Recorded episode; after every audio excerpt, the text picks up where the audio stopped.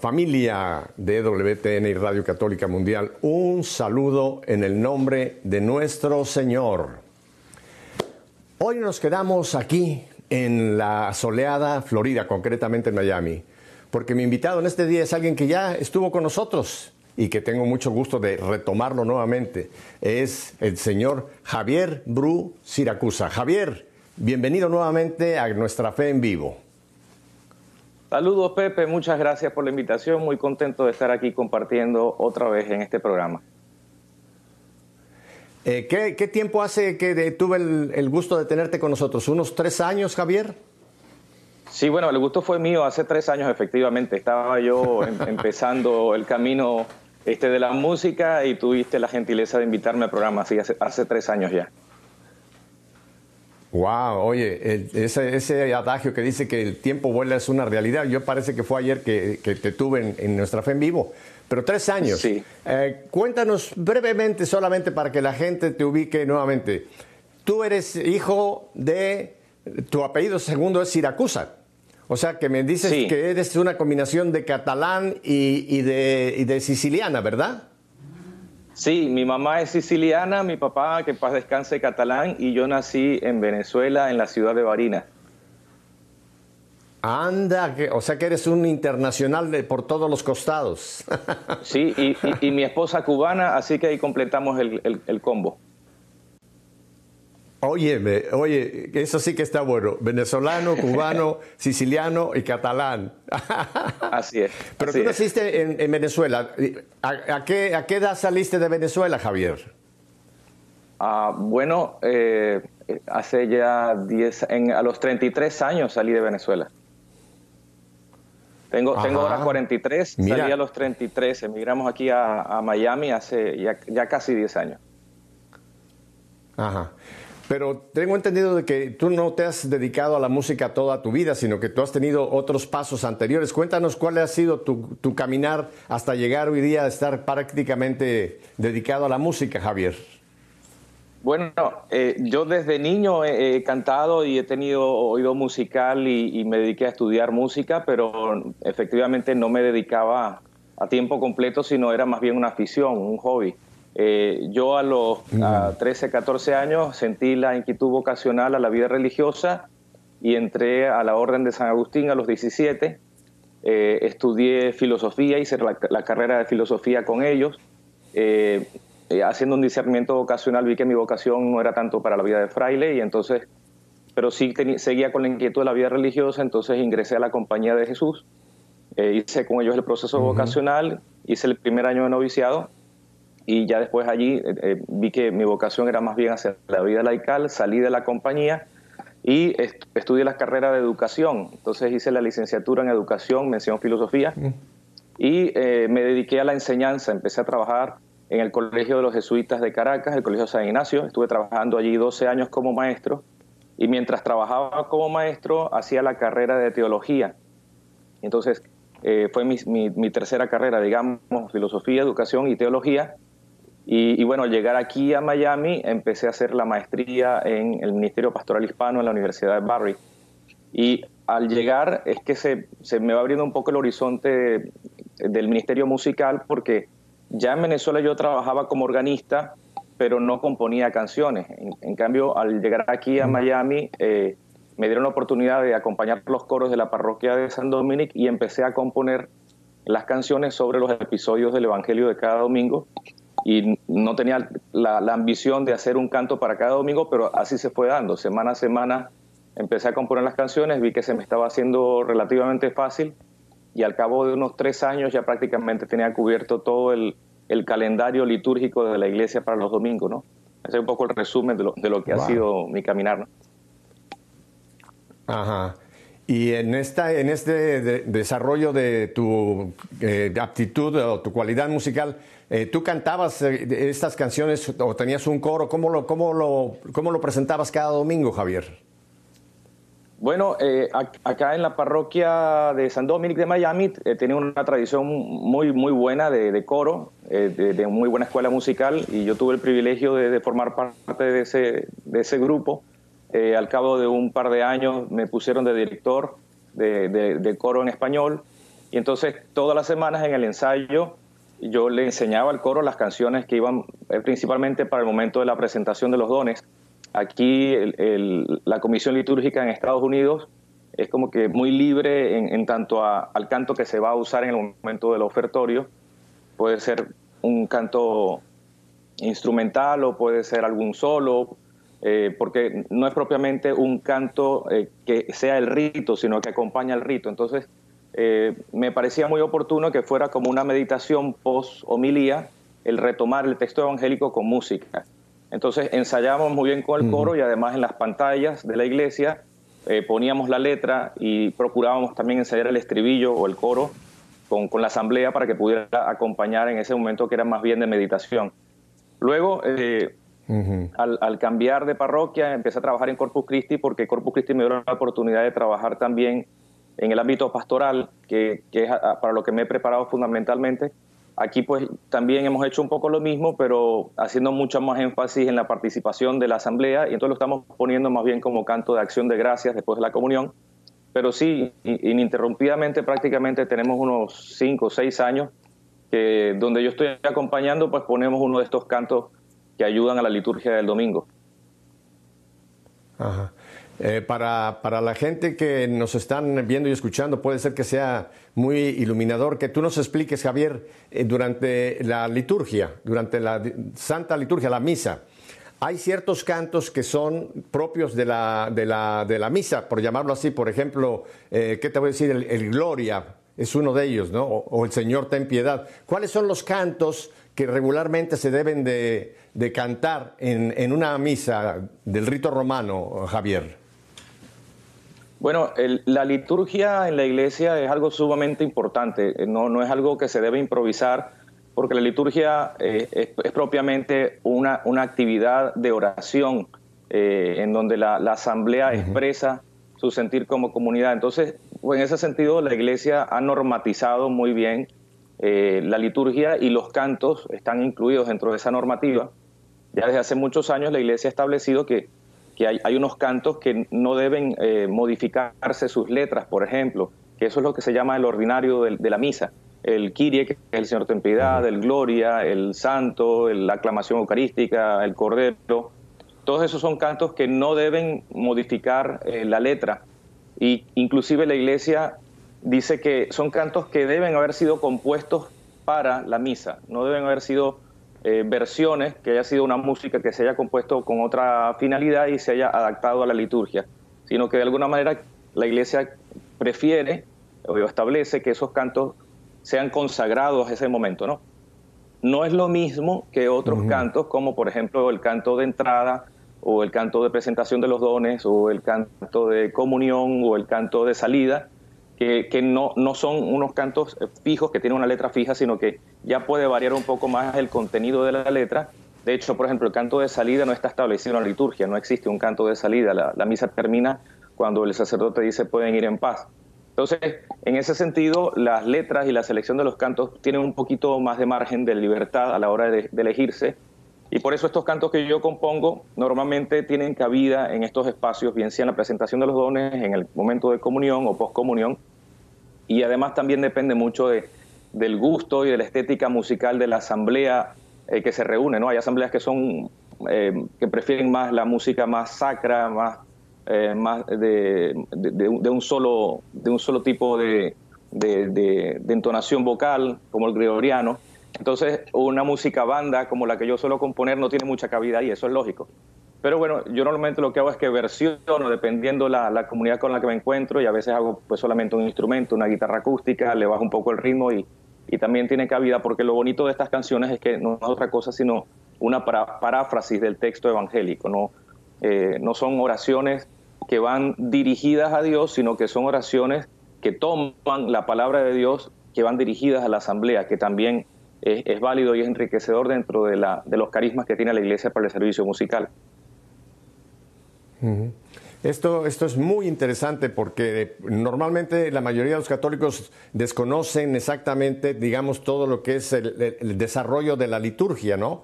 Que tiene un orden establecido y que no lo podemos alterar. No podemos empezar cantando el Padre Nuestro antes del, del Señor ten piedad y cosas por el estilo. Pero es interesante que tú nos mencionas que hay momentos donde sí se puede poner un canto que no es necesariamente del orden, del ordo, y que es un complemento, y como tú lo has hecho que en ese caso tú has compuesto dependiendo del Evangelio, de la escritura de ese día. ¿Sí es verdad, Javier? Sí, y es que precisamente lo que, lo que se modifica semana a semana en el rito eucarístico es la liturgia de la palabra. El resto de la misa es el mismo contenido, es el mismo ritual. ¿Qué es lo que hace que cada semana sea distinto? Bueno, en primer lugar, la experiencia de cada quien que se presenta ante el Señor, pero luego hay una liturgia de la palabra que tiene eh, una selección de lecturas diferente. Y la iglesia eso ya lo ha establecido desde hace mucho tiempo y tiene un orden que va en tres ciclos y van unos tiempos litúrgicos que son el Adviento, la Navidad, el tiempo ordinario, la Cuaresma, la Pascua. Y para cada uno de esos tiempos, en tres años, la iglesia procura que toda la asamblea de alguna manera vaya recibiendo lo fundamental de los textos evangélicos. Entonces, como eso es lo que cambia cada semana, pues también los cantos, eh, la selección fundamentalmente se hace en función de esos textos, porque no hay otra cosa que, cambie dentro del esquema de la, de la, liturgia eucarística. Pero los textos sí, entonces por eso cuando uno elige los cantos, procura que sean cantos que vayan en la línea del contenido de las lecturas del Evangelio, o al menos de la, de la primera y segunda lectura de ese domingo. Entonces, claro, eh, lo que yo he hecho ha sido eso, fundamentalmente tomar el texto de ese domingo y presentarlo como canción, que no es algo nuevo, ya eso lo había hecho mucha gente antes y con mucho éxito. En España hay una tradición buenísima de, grandes cantautores que han hecho un trabajo fabuloso, pero la, música al final pues también es una expresión cultural, es arte y eh, esa estética musical con los años va cambiando. Entonces yo creo que es bueno también pues ir eh, presentando una, una estética musical un poquito más acorde al tiempo moderno, que no significa que las canciones viejas no puedan hacerse nuevas versiones. Pero bueno, de alguna manera yo lo que trato es de responder a lo que el Señor me está llamando y me, ha dado un poco ese don y yo trato de ponerlo al servicio de la Asamblea lo mejor que pueda. Eh, tengo entendido que el último material que has ya lanzado es eh, un, un, CD o un, un disco que se llama Él Vive. Y esto está enfocado al tiempo que todavía eh, recién dejamos, el, tiempo pascual. ¿Es correcto que esta es tu última producción? Sí, eh, lo tengo por aquí. Él vive, eh, es, como bien dices, un disco que recoge todos los evangelios que tienen seleccionados la iglesia para el tiempo pascual en sus tres ciclos A, B y C. Es la segunda producción discográfica que hacemos la he hecho también con Jonathan Narváez, que es un, gran productor, muy querido amigo argentino, que ha hecho también trabajo con, con otros cantautores católicos. Eh, y bueno, eh, estoy muy contento con el trabajo porque eh, musicalmente e instrumentalmente está muy rico, tiene, tiene un montón de instrumentos. Hoy en día es todo un reto poder hacer una producción discográfica así, porque la, eh, la música ha cambiado mucho, la manera de comercializar la música hoy en día, no solamente para los cantantes religiosos, sino los comerciales también. Eh, por ejemplo, tú vas a, poner un disco en el carro y ya, ya prácticamente los carros no tienen reproductor de CD. Entonces, la música hoy en día se oye eh, fundamentalmente a través de stream, a través de Spotify, a través de las plataformas digitales. entonces, el vender un disco es difícil y producirlo mucho más. Entonces, eh, este es un disco que, tiene toda clase de instrumentos. Hay flautas, hay cellos, hay violines, hay saxofón. Entonces, realmente estoy como que muy orgulloso y muy contento porque en, muy poco tiempo se ha logrado hacer un buen trabajo. El, disco anterior recién fue del, año pasado, o sea, este se hizo en el 2020 y él lo esperaba, que fue el primer disco, se hizo en el 2019, que fue solo los cantos de Cuaresma. Entonces, el proyecto es poder terminar al menos los, tiempos fuertes. Yo espero con el favor de Dios que para el mes de noviembre de este año ya podamos estar lanzando el tercer disco que va, a ser dos tiempos en uno, porque va a incluir Adviento y Navidad con el favor de Dios. Y, bueno, lo, que te decía es que hoy en día es muy difícil hacer un disco porque incluye muchas canciones y lo que se estila es hacer un sencillo, se lanza, se espera unos meses, se lanza otro. Eh, pero bueno, como, como esta propuesta es una propuesta que parte de los tiempos de la iglesia lo que hemos querido presentar son eh, temas. Entonces, Cuaresma, Pascua, ahora el viento Navidad, de manera que la gente pueda tener un recurso pastoral para los coros, para las comunidades. Y, y bueno, y que sea lo que Dios quiera, quizás más adelante podemos seguir haciendo otro tipo de compilaciones. Bueno, desde ahora ya te hago la invitación para que allá en noviembre o cuando sea que ya está listo ese material, vuelvas a estar conmigo aquí en Nuestra Fe y le demos un lanzamiento oficial. Pero tengo entendido, Javier, de que nos tienes un regalo que vamos a poder ver ahora eh, precisamente una de estas piezas que tienes en este, eh, en este CD, en este producto, Él Vive, y que se intitula exactamente así, Él Vive. ¿Te parece si vemos Él Vive?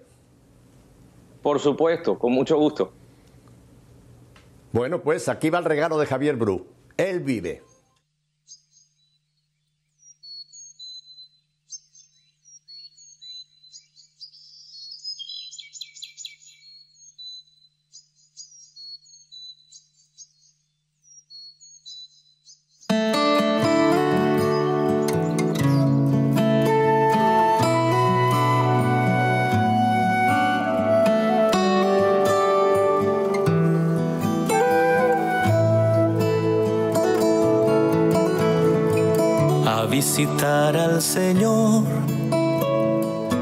Magdalena el domingo al sepulcro marchó. De madrugada. Pero alguien más removió la piedra que lo cerraba y echando a correr llegó a casa de Pedro y contó.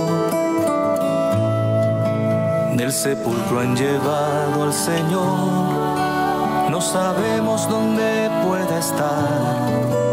Y corrieron a ver lo ocurrido Pedro y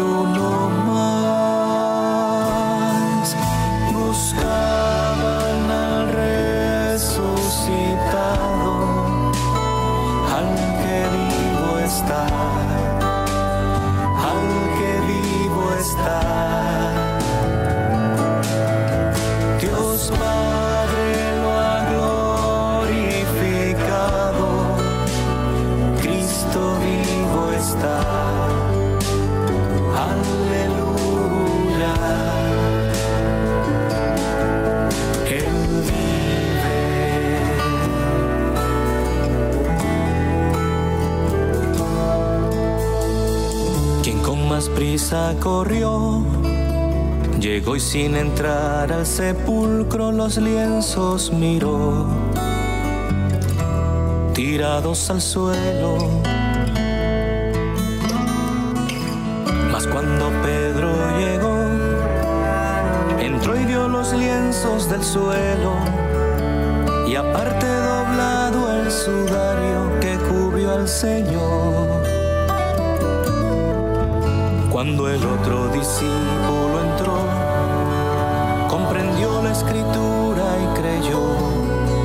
que Jesús ya no está entre los muertos, pues resucitó.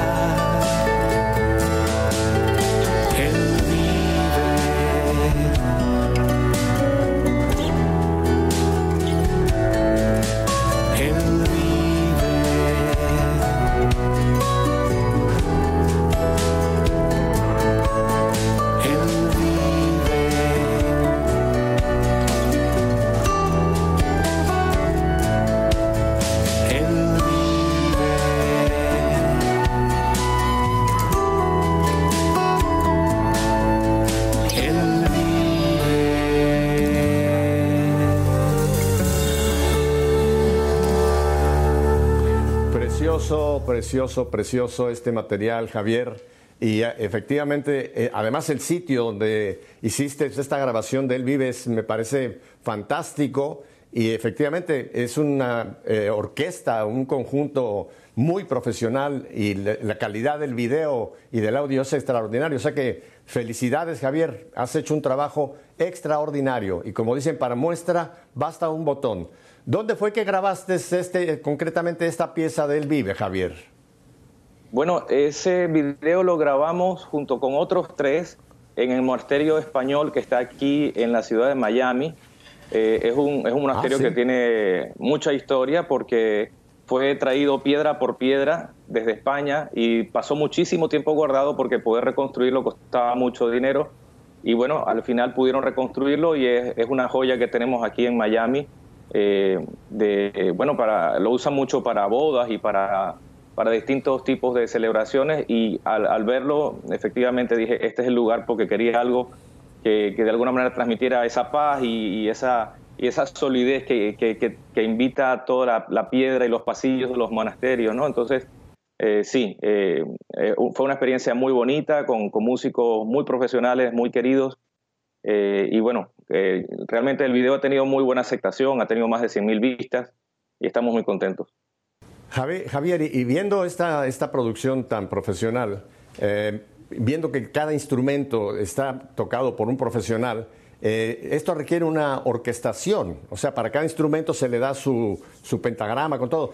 Tú haces también la, orquestación porque esto es, eh, esto es una cosa bien profesional, Javier. Bueno, no, la verdad es que esto es un trabajo en equipo. Una sola persona no puede hacerse cargo de todo. La producción del disco la hicimos en conjunto entre Jonathan y yo. Él fundamentalmente hace la propuesta básica con, los instrumentos necesarios eh, para, para la banda. Y luego eh, él me presenta la propuesta y empezamos a hacer los arreglos. Aquí en Miami pues cuento con, con amigos músicos que nos ayudan y entonces de alguna manera yo les voy diciendo quiero que hagas esto y entonces cada uno pues eh, empieza a tomar nota como dictado, pues esto es lo que voy a tocar y lo anota en su pentagrama y bueno, hacemos los arreglos y así se graba el disco, ¿no? Luego cuando llega la hora de hacer el video de lo que se trata es de, de alguna manera pues de doblar lo que ya está grabado en la producción, pero prácticamente todos los que están en el video fueron los que estuvieron incluidos en el disco. El, chelista cambió eh, porque la chelista era una, una, gran amiga, pero que estaba en ese momento en Holanda, entonces pues tuvo que venir otro amigo chelista, pero el resto de los músicos básicamente son los que participaron en la grabación del disco. Ajá, bien. No, eh, me, ha, me, ha, impresionado mucho este, este trabajo tuyo porque eh, hay, hay en, muchas parroquias, eh, Javier, y no, no lo digo en una forma de una crítica negativa, pero hay mucha improvisación. A mí me ha tocado asistir a algunas Eucaristías que, te digo la verdad, me parece que los músicos llegan ahí, a lo mejor llegan, no llegan, uno toca una cosa, otro toca otra cosa, y, no se siente una armonía, no se siente, eh, pues eso, que hay un trabajo preparado, un, un trabajo, pues eso, ensayado, ¿no? Sino ¿Tú crees que la improvisación, porque los latinos somos muy dados a improvisar, ¿no? Decimos, no, todo sale al momento, el Espíritu Santo nos inspira y ahí vamos. ¿Qué, dices tú a estos grupos que lo tratan de improvisar todo ahí al último momento, Javier? No, el, Ministerio de Música tiene una gran responsabilidad dentro de la liturgia, muy, muy grande, porque después del presbítero, pues es de alguna manera eh, quien se encarga de motivar y de hacer que la asamblea participe en el canto. Esa es la finalidad principal del coro, hacer que la asamblea cante, que la asamblea participe. Y eso es una cosa tan básica, tan elemental, tan sencilla y se olvida con mucha facilidad.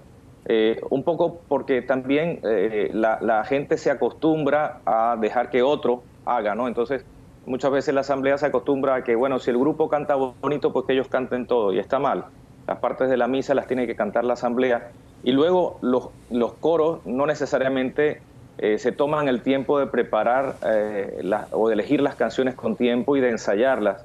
Entonces cuando eso ocurre, pues lo que pasa es eso, que te encuentras con una misa en donde el, coro o el Ministerio de Música pues está cantando las mismas canciones o se reduce un repertorio muy reducido en donde solo sean cantos de alabanza, que la gente se anime o que aplaude inclusive. Y bueno, eso no está mal como un recurso, pero eh, no puede ser la norma. Eh, no, no, puede ser que siempre el recurso sea vamos a hacer cantos animados de, alabanza. No, no, hay, hay, que, hay que variar y hay que hacer que los cantos ayuden a la asamblea a encontrarse con el Señor, a orar eh, aquello que decía San Agustín, el que canta ahora dos veces, pues bueno, efectivamente que la canción sea oración, no que solamente sea un relajo o que sea lo primero que se me ocurrió. La, selección de los cantos es importante. Eh, inclusive hay gente que elige cantos que no sabe bien de cuál es su, su procedencia. A veces hay letras que no deben cantarse en la liturgia, hay letras que no son compatibles con nuestra fe. Entonces todo eso hay que cuidarlo, todo eso se debe mirar y se debe ensayar entonces la invitación es a que asumamos con responsabilidad una tarea tan bonita como es hacer que la asamblea participe y ore, que es la oración oficial de la iglesia, eh, no de cualquier manera, no como a mí me provoca, sino como la iglesia espera que la comunidad se haga presente en esa celebración. Claro. Ah, a, mí, a mí me gusta la palabra Eucaristía, la celebración eucarística.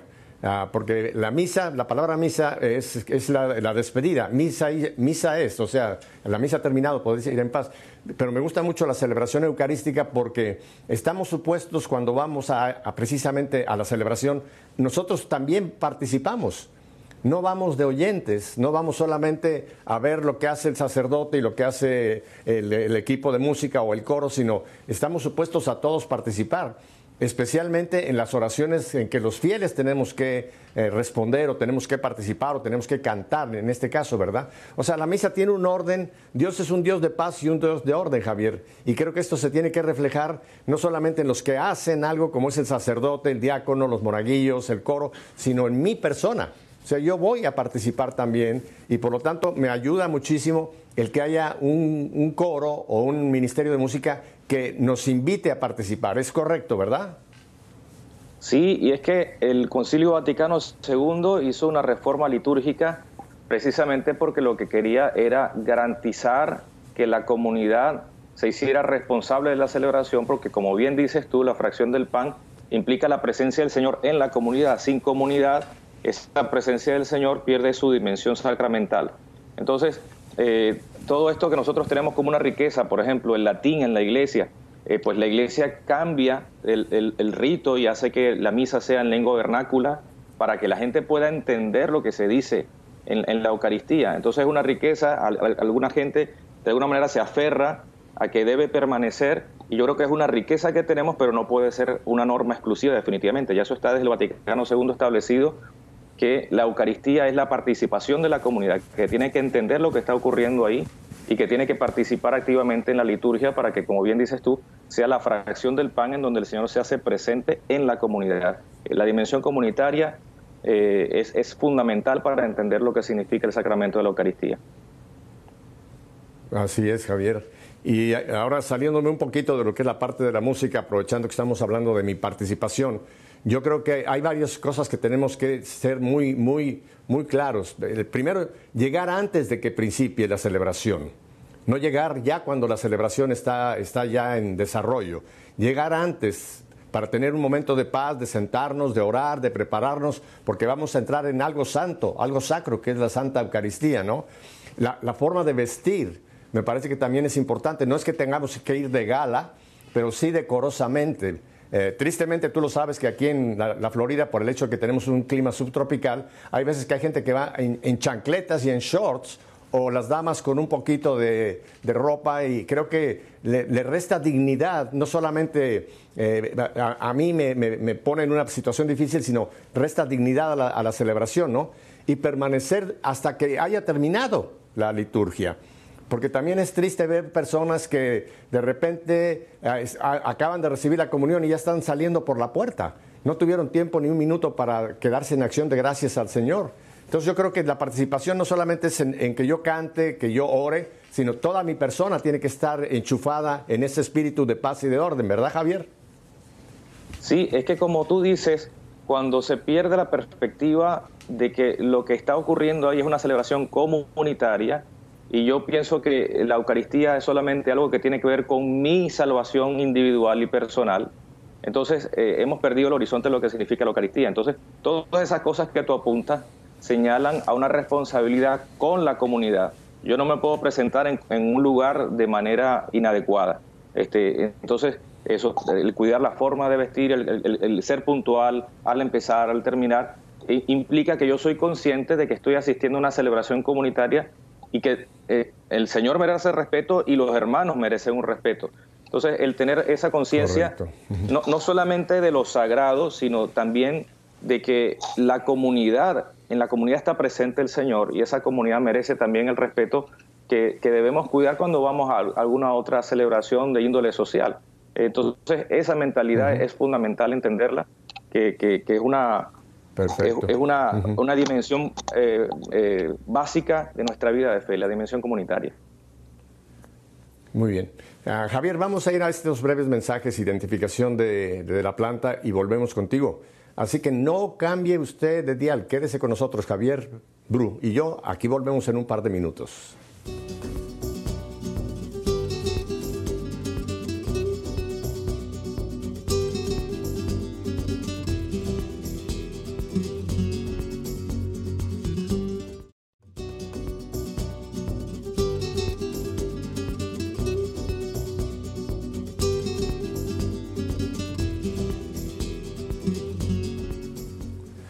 Bueno, estamos aquí en Miami con eh, mi querido hermano y amigo en Cristo Javier Bruce Siracusa.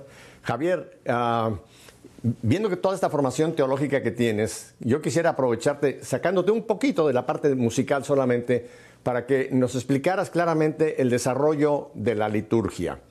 Eh, te digo esto porque hay gente que dice, con que yo llegue a la humilía me vale la misa. Y están calculando eh, qué, cuál es el mínimo de tiempo o, en qué parte puedo yo llegar para que me valga esta misa y después irme en qué momento me puedo ir lo más rápido posible. Eh, danos un semblante rápido de lo que es propiamente una celebración eh, una eucarística, Javier.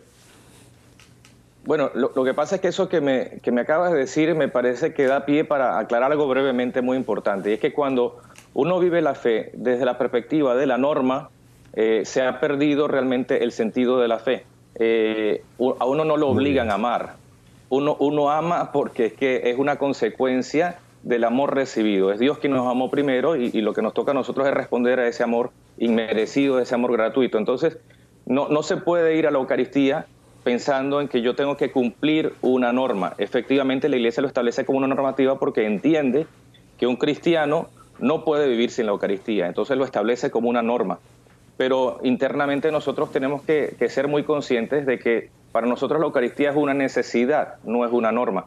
Y cuando se mira desde esa perspectiva de necesidad, de que tengo que alimentarme del Señor, de que tengo que compartir y celebrar la fe con otros, pues eh, todo esto de sacar cuenta de esta, desde qué punto hasta qué punto es válido, pues ya, ya, ya deja de tener valor, ¿no? Ahora, la Eucaristía como tal, yendo a la pregunta que me haces, es el fruto de un proceso histórico muy, muy largo. La Eucaristía tal cual nosotros la celebramos hoy ha tenido una evolución histórica y varios ritos que se hacían desde un principio pues han ido confluyendo a lo que tenemos hoy, que tú, sabes muy bien que hay, hay diferentes expresiones dentro del, cristianismo en donde hay ritos que son mucho más extensos. Entonces la Iglesia Católica de alguna manera se han, se han resumido, se han sintetizado, pero mantienen esa estructura que primeramente es un saludo inicial, un acto penitencial que es básico para poder entrar en dinámica, reconocernos pecadores ante el Señor, tiene una liturgia de la palabra, en donde decíamos como hace un rato que es, lo que varía básicamente de, celebración a celebración, el contenido de la palabra, que también es el pan de la palabra, que mucha gente eh, llega a la Eucaristía con la mentalidad de que solamente es comulgar, inclusive pareciera que la consagración no tuviera tanta importancia como la comunión y están completamente fuera de lugar, porque lo que se trata es de reunir a la comunidad en la fracción del pan, el signo de la fracción del pan, en donde el Señor se va haciendo presente. Pero bueno, la palabra también es pan que alimenta. Entonces, el, prescindir de la liturgia de la palabra es eh, quedarse con, la mitad de la propuesta, ¿no? Entonces, luego viene toda la liturgia eucarística, eh, la consagración, que es el, el, momento central en donde todos reconocemos que el Señor se hace presente en medio de la comunidad, y luego la comunión. Cada una de esas partes tiene una razón de ser y un orden. No tiene sentido que uno llegue a comulgar si antes no se alimenta, no, ha pedido perdón, si antes no se ha alimentado de la palabra, si antes no se ha recibido al Señor como comunidad en la, consagración. Y por supuesto, es, fundamental también que, tengamos el, gesto de despedirnos también como comunidad porque somos enviados.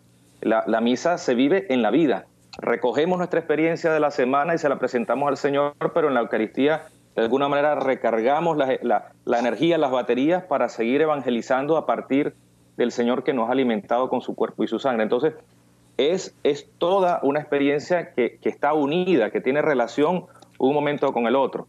Y sí, desafortunadamente muchos católicos van a la Eucaristía pensando que es con la mentalidad que es una, una parte la, de la que yo puedo tomar lo que me conviene y, no han entendido a qué se refiere el sacramento.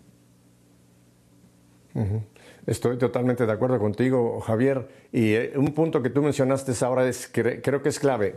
Yo voy a mi celebración eucarística o misa, como a usted le gusta llamar, para después vivir, eh, de vivir en mi semana esa fe que ahí fui a, recargar, llamémoslo de una manera, a, consolidar. Yo no puedo separar mi, vida de fe solamente eh, encapsulándola en el domingo, en la celebración de la misa, y después vivir como pagano. Y tristemente, Javier, hay mucha gente que tú los ves ir a misa y algunos casos que después los ves cómo actúan o cómo viven en la semana y hay, hay, un, hay un divorcio entre fe y vida, que ya lo decía Pablo VI allá hace muchos años, Javier. Eh, hace tiempo alguien lo dijo también, ya lo has mencionado tú, varios teólogos, que tan importante es la, la liturgia de la palabra porque hay una presencia, Dios está, Jesús está presente en su palabra y después la presencia eucarística, la, liturgia eucarística. Son, son, dos unidades que están eh, íntimamente unidas y no podemos desasociar, no podemos separar y decir esto sí, esto no. Es, es una unidad completa lo que es nuestra celebración, ¿verdad Javier? Así es, así es y desafortunadamente eh, muchos hermanos no tienen esa conciencia de que la Eucaristía eh, es centro y culmen de la fe, es lo que decías tú. Uno llega a la Eucaristía trayendo la vivencia de la semana. Eh, eh, es ahí donde la comunidad de alguna manera se reúne para celebrar esa presencia que se ha vivido en la semana. Cuando decían los primeros cristianos, mira cómo se aman, mira cómo tal, es porque ellos durante la vida, durante la vida cotidiana, estaban experimentando al Señor y era un anhelo poder encontrarse con los otros hermanos para compartir lo que ellos habían vivido en la semana. Pues de eso se trata la misa. La misa se trata de que cada quien en su vida, en su trabajo, en sus dificultades, va, va viviendo con el mensaje de la palabra y al llegar ahí es la alegría de encontrarse con otros que comparten la misma fe, es la comunión de la fe. Entonces, eh, lo que decíamos en un principio, cuando la misa se ve como una norma, pues no se ha entendido lo que significa la Eucaristía. La Eucaristía es un, gozo, es una celebración, es la celebración eucarística en donde nos encontramos todos los que participamos de la misma fe y creemos en que el, Señor se hace realmente presente. E, e, es, lo más, eh, importante que tenemos nosotros en nuestra vida como cristianos. Sí, el, el que diga que yo hago esto por cumplimiento, esa palabra la podemos dividir cumplo y miento.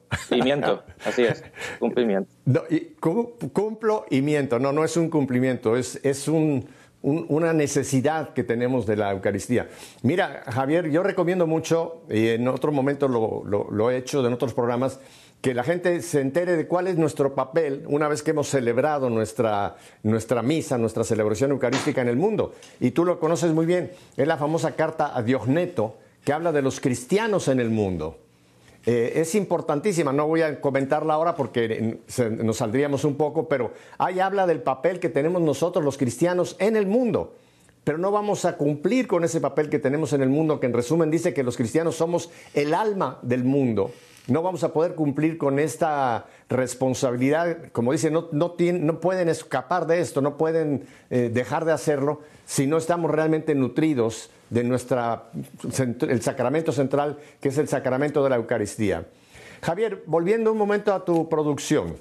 En esta, en esta nueva producción, Él vive, eh, hay, yo pude ver varios de tus, eh, escuché el otro día, que hace unas semanas que tuve la dicha de estar contigo en un concierto que presentaste precisamente en nuestra parroquia Corpus Christi, y hay un canto ahí que me gustaría mucho y que me lo describas previamente porque va a ser una gran sorpresa, que se intitula Cuando, Cuando regresé a ti. Cuéntanos qué, qué, qué, tiene que ver, porque este no tiene una letra, eh, me parece quizá como la del hijo pródigo, no sé, cuéntanos de cuando regresé a ti.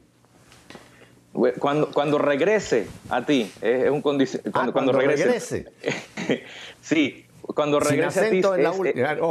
Así es. se refiere a la oración que hace el Señor eh, encomendándole al Padre, a sus apóstoles, a sus discípulos, cuando ya se acerca la hora de, la pasión.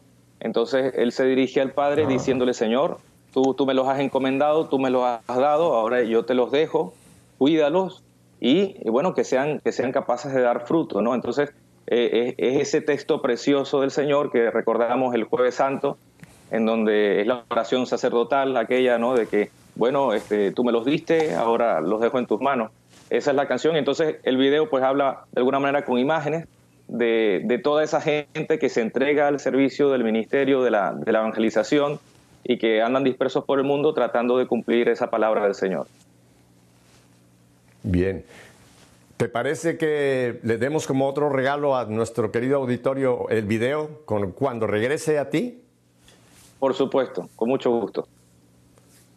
Bueno, pues gócense con cuando regrese a ti.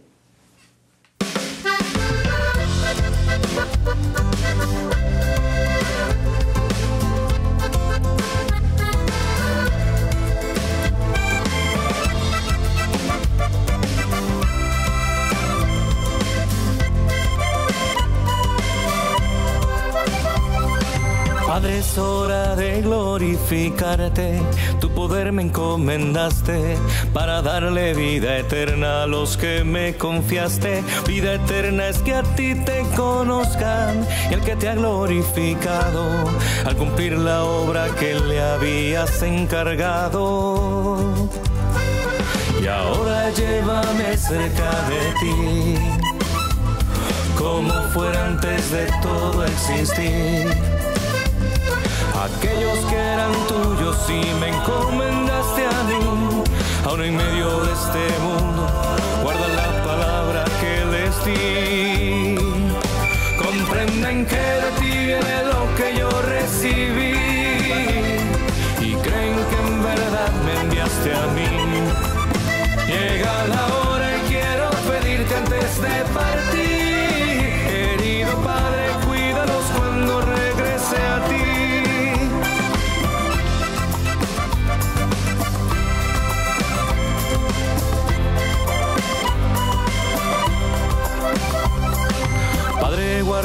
estos que me has dado como yo los he guardado, para que como nosotros sean uno solo, como tu palabra les he dado, ellos el mundo les ha odiado. Les he dicho que a ti voy para que estén dichosos. Aunque el mundo están de él no lo son. Mientras estén aquí, protégelos. Conságralos, oh Padre, a tu palabra que es verdad. Así como tú me enviaste, los envío al mundo en libertad. Comprenden que de ti viene lo que yo recibí y creen que en verdad me enviaste a mí.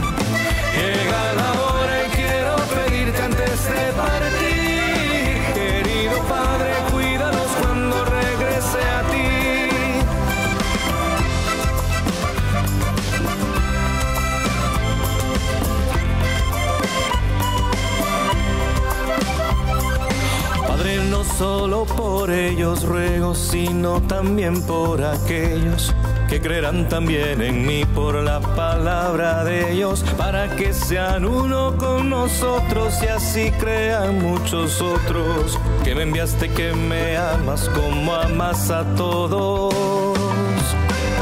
Y quiero que los que confiaste a mí, a donde voy conmigo puedan ir. Y al contemplar mi gloria tu nombre puedan decir, para que tu amor en ellos sea eterno como lo es en mí. Comprenden que de ti viene lo que yo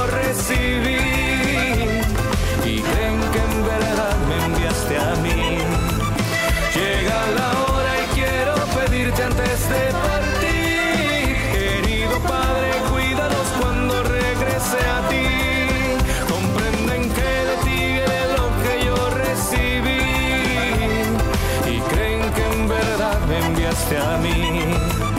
Llega la hora y quiero pedirte de partir. Querido Padre, cuídalos cuando regrese a ti.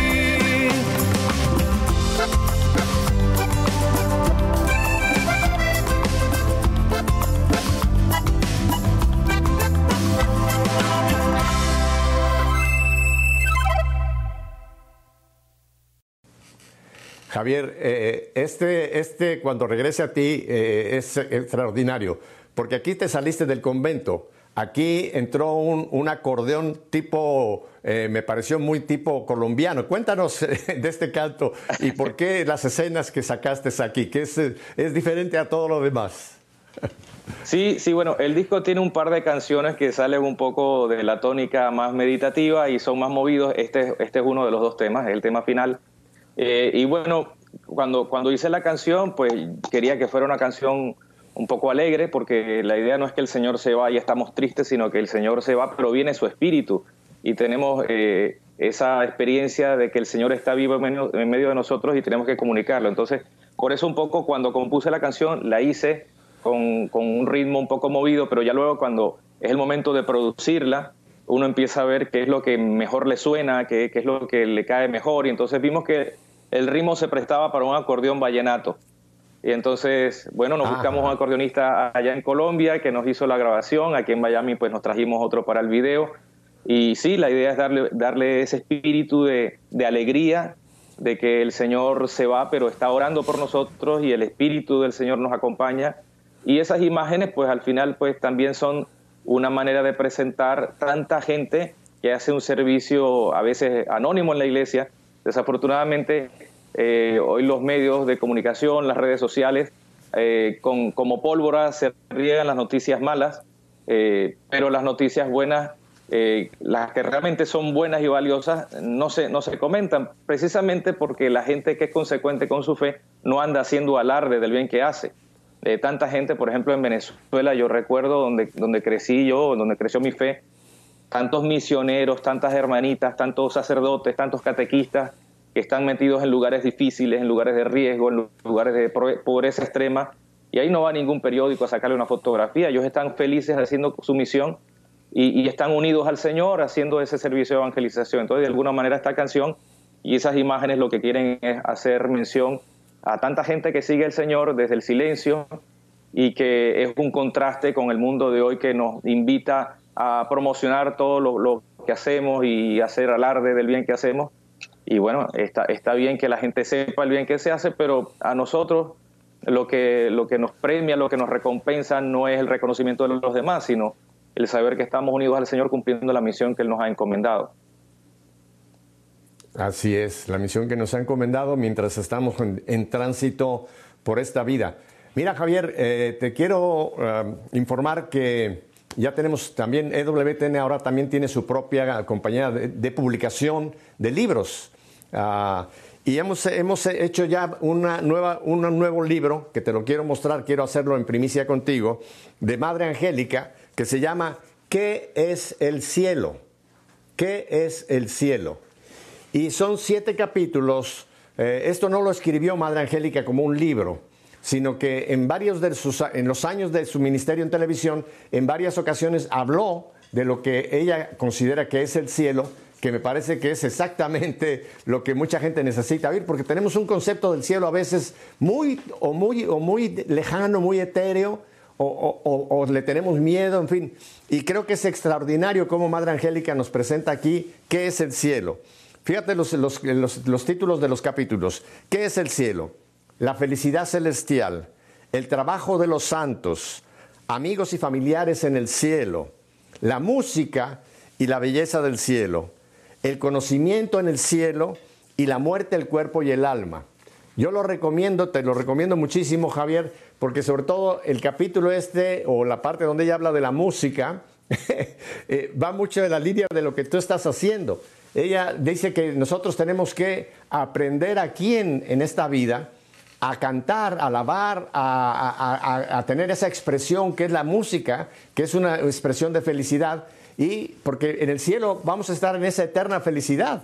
No quiere decir que vamos a estar en el cielo cantando todo el tiempo, la Madre Angélica lo explica muy bien, pero ¿tú no crees que el hecho de que aquí aprendamos a cantar, a participar en la Eucaristía, en cierta forma ya nos está dando Dios un pedacito de, la experiencia del cielo, lo que será ese concierto eterno allá arriba, Javier? No, no, yo sí creo que la música, la buena música es una antesala al cielo, así como tantas otras expresiones de amor, eh, que nos van hablando de, la presencia de Dios en la vida. Nosotros desde la fe creemos que el cielo es, una continuidad de alguna manera de la vida de gracia que vamos experimentando aquí. Eh, pero claro, de una forma plena, de una forma no limitada. Aquí pues nuestro cuerpo nos posibilita unas cosas y nos limita a otras. Eh, la vida eterna no sabemos exactamente cómo será, pero sí tenemos la esperanza de que es una vida plena en el Señor. Entonces, qué bueno que pues tengamos este tipo de textos que nos van de alguna manera nutriendo y alimentando la esperanza en esa eternidad que todos esperamos. yo, recomiendo, yo ya me lo leí dos veces, no porque sea difícil de leer, todo lo contrario, está tan, tan bien explicado y realmente yo sí creo, creo que Madre Angélica tuvo una inspiración de, por el Espíritu Santo en cuanto a esas charlas que dio. Eh, porque no hay nada absolutamente, obviamente, que vaya contra la doctrina, pero sí nos hable la, nos hable la, la, oportunidad de tener esa, ese deseo de partir. Mucha gente cuando le hablas del cielo dice, ay, no, yo no me quiero morir todavía. Cuando lees este libro, Javier, no quiero decir que te quieras morir ya mañana, pero te va a decir, no, yo quiero ir allá. Yo sí quiero ir allá. No precipitándolo con un, suicidio ni nada parecido, pero yo sí quiero ir allá, ¿no? Bueno, aquello de Santa Teresa, ¿no? Que muero porque no muero. Es aquel deseo de, participar de la gloria del Señor, así es. Ajá, ajá.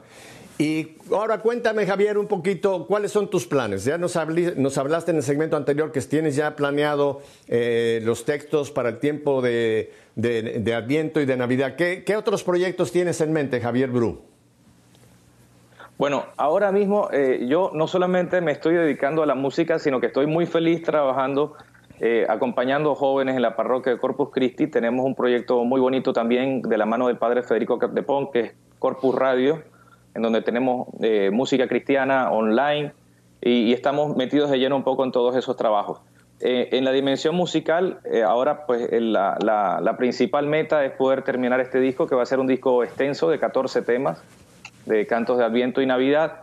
Y bueno, ya para el año que viene veremos con el favor de Dios si podemos empezar a, trabajar en la producción de algo que, que, gire en torno a las solemnidades de la iglesia, que, eh, durante el año litúrgico tenemos unas solemnidades que también tienen, tienen sus, propias eh, lecturas, sus propios cantos. Por ejemplo, en Pentecostés y en Corpus Christi hay unas secuencias que ya están compuestas, entonces quisiera ver si las podemos producir. Pero ya empezando a mirar otro tipo de trabajo más bien asociado con otros compañeros, con otros eh, artistas, que de alguna manera eso ayuda a apoyarnos y a darnos a conocer unos con otros, ¿no? Entonces, bueno, ya veremos el año que viene cómo se van dando las cosas. Este es un año de recomenzar después de la pandemia. Recién hace unas semanas, como decías tú, tuvimos el primer concierto de, de El Vive, que tuvimos un año engavetado porque no, no hubo manera de presentarse. Entonces, bueno, con mucha ilusión de seguir trabajando, de seguir publicando videos en el canal de YouTube, valga la invitación para todos para que se suscriban y puedan tener ahí todas las semanas eh, un, canto que les pueda servir de recurso para la catequesis, para el coro, para la liturgia y nos puedan seguir y nos puedan acompañar apoyándonos nuestro ministerio. Este minuto que me queda te lo quiero dedicar para que tú nos expliques cómo la gente puede adquirir tu material, Javier. Bueno, afortunadamente hoy en día todas las plataformas digitales se prestan para distribuir la música, tanto en Spotify, Amazon Music, eh, Apple Music, eh, cualquier tienda digital están disponibles, en cualquier tienda digital están disponibles los dos discos que hemos hecho hasta ahorita y con el favor de Dios estará disponible también el tercero que tendremos para, para finales de noviembre. Eh, pero luego también a través del canal de YouTube pueden ver los videos que hago aquí en mi casa, que no son videos que van a estar con una calidad de producción, pero que sirven para eh, aprender las canciones y compartirlas en las comunidades. Allí pongo las letras y pongo los acordes para facilitar a los músicos que lo puedan hacer. También nos pueden seguir en, la cuenta de Instagram, en donde también voy poniendo algunos tips cada semana para que sepan la canción que viene el domingo siguiente. Digamos, todas esas son eh, accesos fáciles para llegar al ministerio que, que estamos haciendo a través de la música. Perfecto.